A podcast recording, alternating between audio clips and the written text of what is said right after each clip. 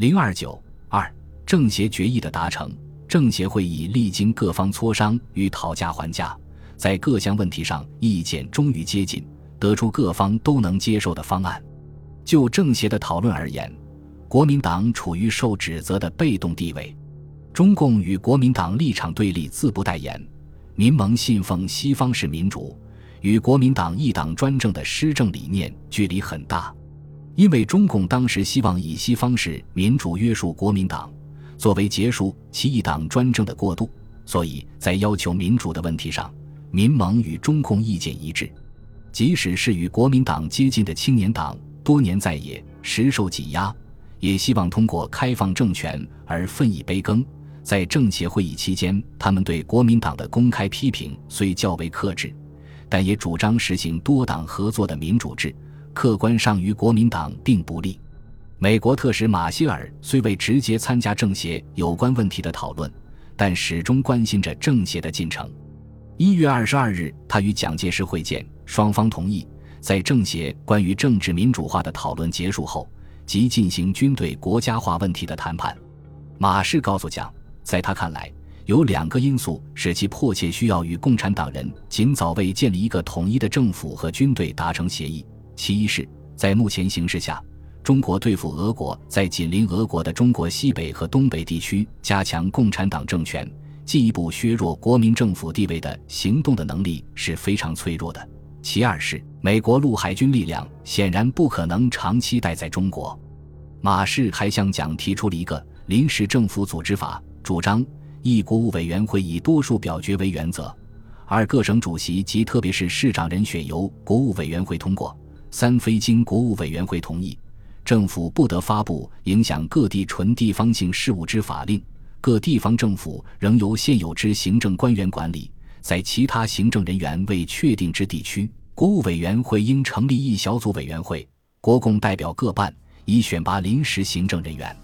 这一方案不仅沿用了西方式多数决定的民主原则，对国民党一党专政是一大约束。而且对中共控制区采取了承认现实的态度，并赋予中共参与决定地方行政的很大权力。难怪蒋介石看到这个方案后大发感慨：“此为共党所不敢提者，可知克卿对他国政治之隔阂。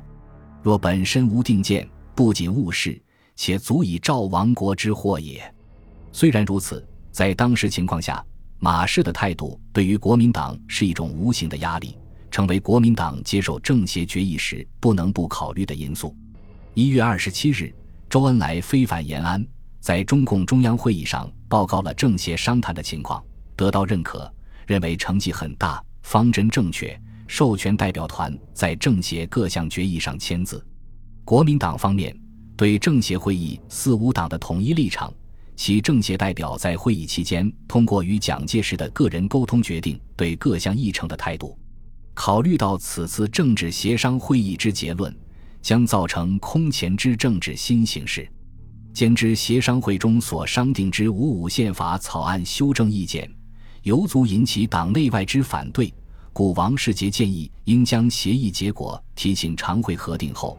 使能由本党代表于政治协商会议末次会中正式表示接受。因此，三十一日下午，在政协各项议案均达成协议后。国民党召集中央常务委员会讨论通过各项议案，授权代表签字。但在常会讨论时，反对派对宪草协议极为不满。谷正刚反对宪草协议甚烈，至于流泪。这实际预示了其后政协决议实行过程中国民党出尔反尔的必然。一月三十一日，政治协商会议闭幕，会议通过了五项议案，主要内容为：国民大会案规定。当年五月五日召开国大，职权为制定宪法。宪法通过需经出席代表四分之三同意，原有代表一千二百名照旧。台湾东北增加区域代表一百五十名，增加党派及社会贤达代表七百名，分配另定之。行宪机关在宪法颁布六个月内，依宪法之规定选举召集之。宪法草案案规定，组织宪草审议委员会。由参加政协的五方面及会外专家组成，根据政协拟定之修改原则，参酌各方面意见，在两个月内制成五五宪草修正案，提供国大采纳。宪草修改主要原则为：一、全国选民行使四权，名之曰国民大会。总统普选之位实行以前，总统由县省及中央各级选举机关选举或罢免。二、立法院为国家最高立法机关，由选民直接选举，职权相当于民主国家之议会。三、监察院为国家最高监察机关，由各省及民族自治区议会选举，职权为行使同意、弹劾及监察权，相当于上院或参院。四、司法院即为国家最高法院。大法官由总统提名，经监察院同意任命，需超出于党派之外。五考试院委员由总统提名，经监察院同意任命，需超出于党派之外。六行政院为国家最高行政机关，院长由总统提名，经立法院同意任命，对立法院负责。如立法院对行政院全体不信任时，行政院或辞职或提请总统解散立法院。七总统经行政院决议，得依法颁布紧急命令，但需于一个月内报告立法院。八省为地方自治之最高单位，省与中央权限划分依照军权主义规定，省长民选，省得制定省宪。九人民自由权利受宪法保障，如用法律规定，须出之于保障自由之精神，非以限制为目的。关于国大和宪法的决议，另有不公开之商定事项：一个党派负责使其出席国大之党员在国民大会中维持政协所修正之宪法草案；二如有其他较好之宪草意见，由党派临时协商定之；三国大增加代表名额分配为国民党二百二十名，中共一百九十名，民主同盟一百二十名，青年党一百名，社会贤达七十名。根据这两案的规定，国民党放弃了五五宪草的总统和中央集权制，实际变相一党制，而采用国会制、责任内阁制、省自治制度。中国将成为采用西方式民主政体的国家。各方并承诺保证该方案在国大通过，中共和民盟则承认了就国大代表的有效。政府组织案规定：一、关于国民政府委员会。一国府委员名额定为四十人，二国府委员由主席就国民党内外人士选任，三国府委员会为政府之最高国务机关，四国府委员会议决立法原则、施政方针、军政大计、财政预算，各部会长官任免及立法、监察委员之任用等事项。五国府主席对国府委员会之决议，如认为执行困难，得提交复议，如有五分之三以上委员同意。该案应予执行。六国府委员会一般议案以出席委员过半数通过之，如有涉及施政纲领之变更者，须有出席委员三分之二之赞成。七国府委员会每两周开会一次。二、关于行政院，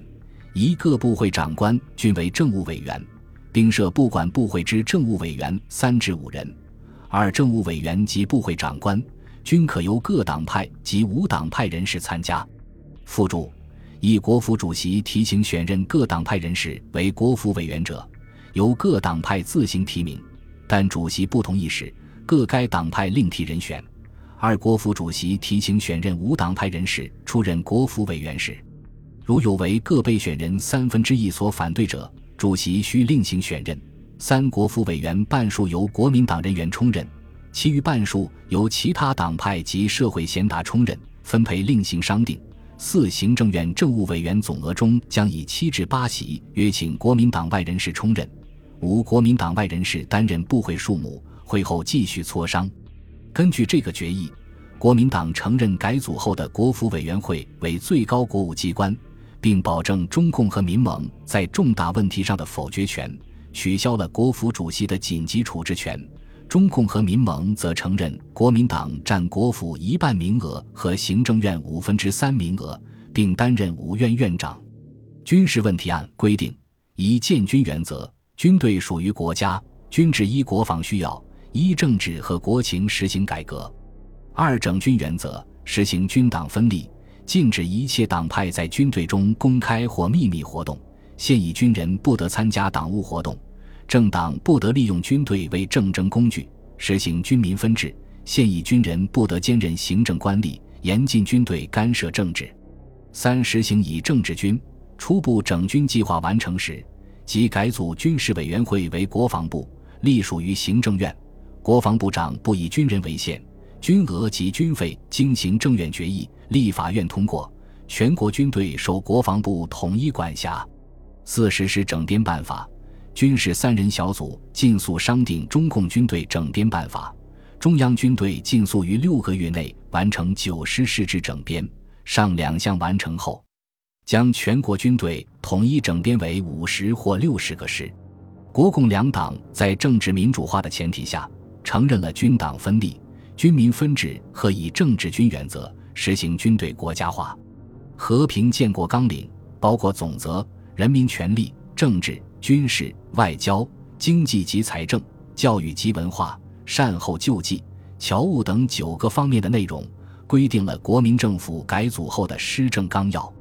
在总则中规定，尊奉三民主义为建国之最高指导原则，团结一致，建设统一自由民主之新中国，以政治民主化、军队国家化及党派平等合法，为达到和平建国必由之途径，用政治方法解决政治纠纷，以保持国家之和平发展。为了使国民党放心，纲领特别提到了在蒋主席领导之下的字样。对于解放区的问题，纲领提出暂为现状，四国民政府改组后再依地方自治原则解决。国民党承认了一系列民主化主张，以政治方法解决问题。中共承认了三民主义、国民党和蒋介石的领导地位。本集播放完毕，感谢您的收听。喜欢请订阅加关注，主页有更多精彩内容。